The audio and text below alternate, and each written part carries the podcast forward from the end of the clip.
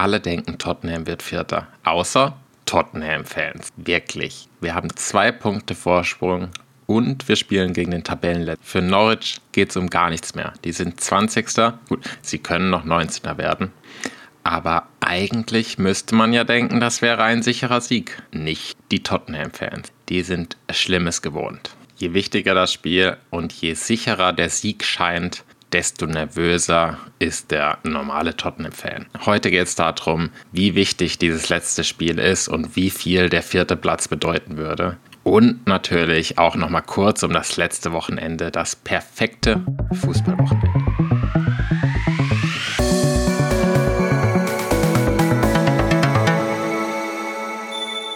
Ja, was war das für ein Wochenende? Gestartet sind wir mit Top 4 war nicht mehr in der eigenen Hand, weil Arsenal hatte vier Punkte Vorsprung. Das Wochenende hat dann angefangen, ja, am Donnerstag, zähle ich jetzt mal noch zum Wochenende, auf jeden Fall mit dem Spiel gegen Arsenal, das North London Derby. Also sowieso eins der wichtigsten Spiele der Saison und jetzt sind die Punkte auch noch so extrem wichtig.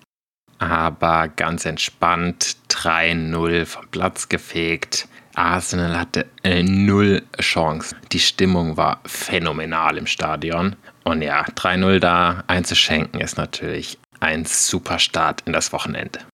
Am Sonntag ging es dann schon weiter um 13 Uhr. Das war wirklich eine der kürzesten Pausen, die möglich ist, gegen Burnley, ein Angstgegner von Tottenham. Das Hinspiel gnadenlos verloren auf ganz, ganz beschissene Art und Weise. Und auch das Rückspiel, das war nichts für leichte Nerven. Also da hätte man gern nochmal ein, zwei Tore mehr schießen können, sodass sich die Zuschauer ein bisschen entspannen können. Aber gut, 1-0 über die Runden gebracht. Ich war so nervös. Aber gut, dann durchatmen. Drei Punkte heimgebracht. Job dann.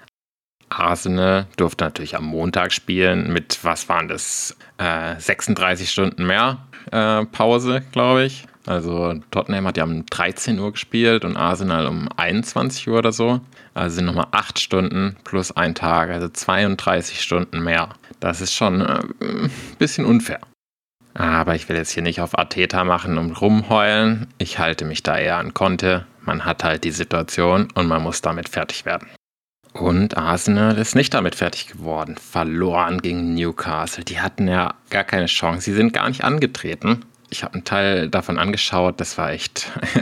ja, es hat Spaß gemacht anzuschauen. Hätte ich nicht gedacht, dass ich mal für Saudi-Arabien bin. Aber gut, das Wichtigste ist Tottenham und das war echt das perfekte Wochenende für Tottenham. Mit keiner Chance, oder es war zumindest nicht in der eigenen Hand, einen Champions League-Platz zu erreichen und dann so da rauszugehen. Jetzt liegt alles in der eigenen Hand. Und wer jetzt sagt, ach, Platz 4 oder Platz 5, so wichtig ist es doch nicht, der liegt natürlich komplett falsch. Wie wichtig wäre dieser vierte Platz?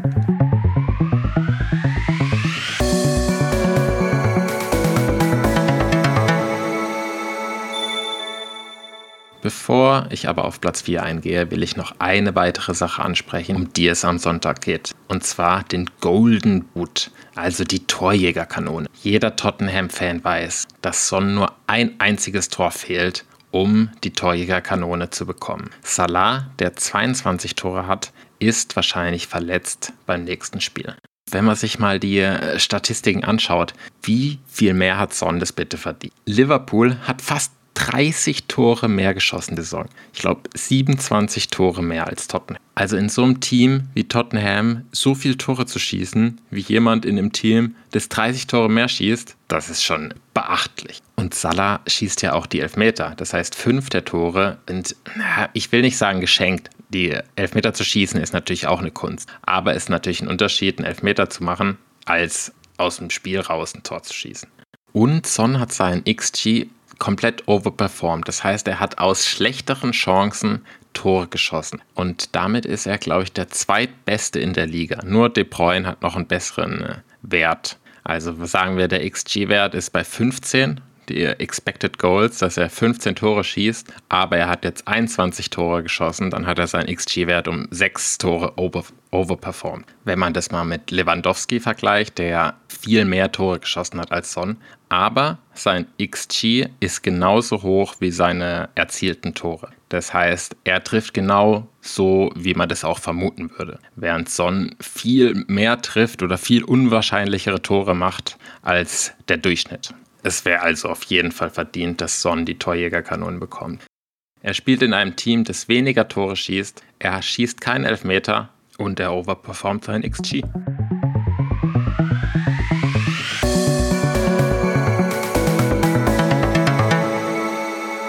Bitte, bitte, bitte lass also Son ein Tor erzielen am Wochenende. Oder vielleicht sogar zwei. Das ist auf jeden Fall direkt das zweitwichtigste nach einem Sieg oder notfalls auch ein Unentschieden. Aber warum ist Platz 4 eigentlich so wichtig? Also zunächst natürlich, weil man dann über Arsenal, dem Erzrivalen, abschließt. Aber das ist natürlich nicht der wichtigste Grund, sondern die Champions League, die man dadurch erreicht und meiner Meinung nach das Allerwichtigste, das damit verbundene Prestige. Weil damit steigert man natürlich die Attraktivität des Vereins für neue Spieler. Das ist meiner Meinung nach noch wichtiger als jetzt zum Beispiel das Preisgeld oder dass man dann dienstags und Mittwoch spielen darf und dann am Samstag die Spiele hat, was auch bisschen entspannter ist, als immer donnerstags und sonntags spielen zu müssen. Und natürlich hat man dann auch viel längere Reisen teilweise, wenn man sich mal anschaut, wo die Europa League-Spiele teilweise stattfinden. Also ja, diese kleinen Faktoren existieren natürlich auch. Aber das Wichtigste ist echt, dass man die neuen Spieler denen mehr bieten kann und vielleicht bessere Spieler dadurch bekommen kann. Das ist jetzt Contes erster Sommer, erstes richtiges Transferfenster. Und im Winter, das waren ja schon Top-Transfers mit Bentancur und Kulusewski. Wirklich fantastische Transfers. Und wenn wir jetzt noch so drei, vier super Transfers reinkriegen könnten, dann, puh, dann freue ich mich richtig auf nächste Saison.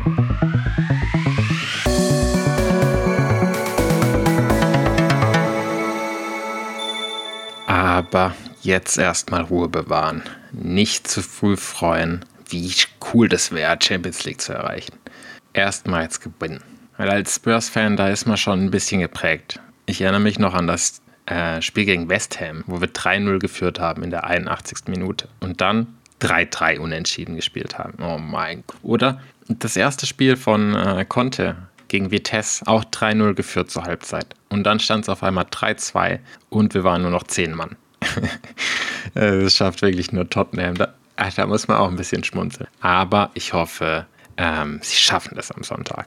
Also, ich bleibe positiv. Apropos positiv, eine Sache noch. Zwar ähm, habe ich mit Sky tatsächlich gechattet, ob die Tottenham äh, übertragen, weil sie hatten das noch nicht in ihrem Programm drin und haben nur fünf Spiele übertragen. Und Tottenham wird übertragen. Arsenal wird lustigerweise nicht übertragen. Also das wäre noch ein guter Grund, Platz 4 zu erreichen, weil dann steigen wir bestimmt in der ähm, Rangordnung in Sky nach oben und dann stehen die Chancen besser, dass jedes Spiel auch übertragen wird.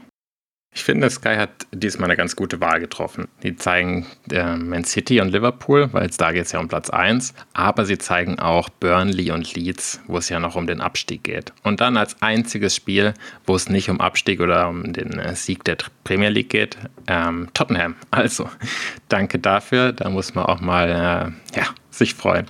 Also, ich versuche diese Positivität mitzunehmen in das Spiel und ganz entspannt da reinzugehen, was natürlich unmöglich ist.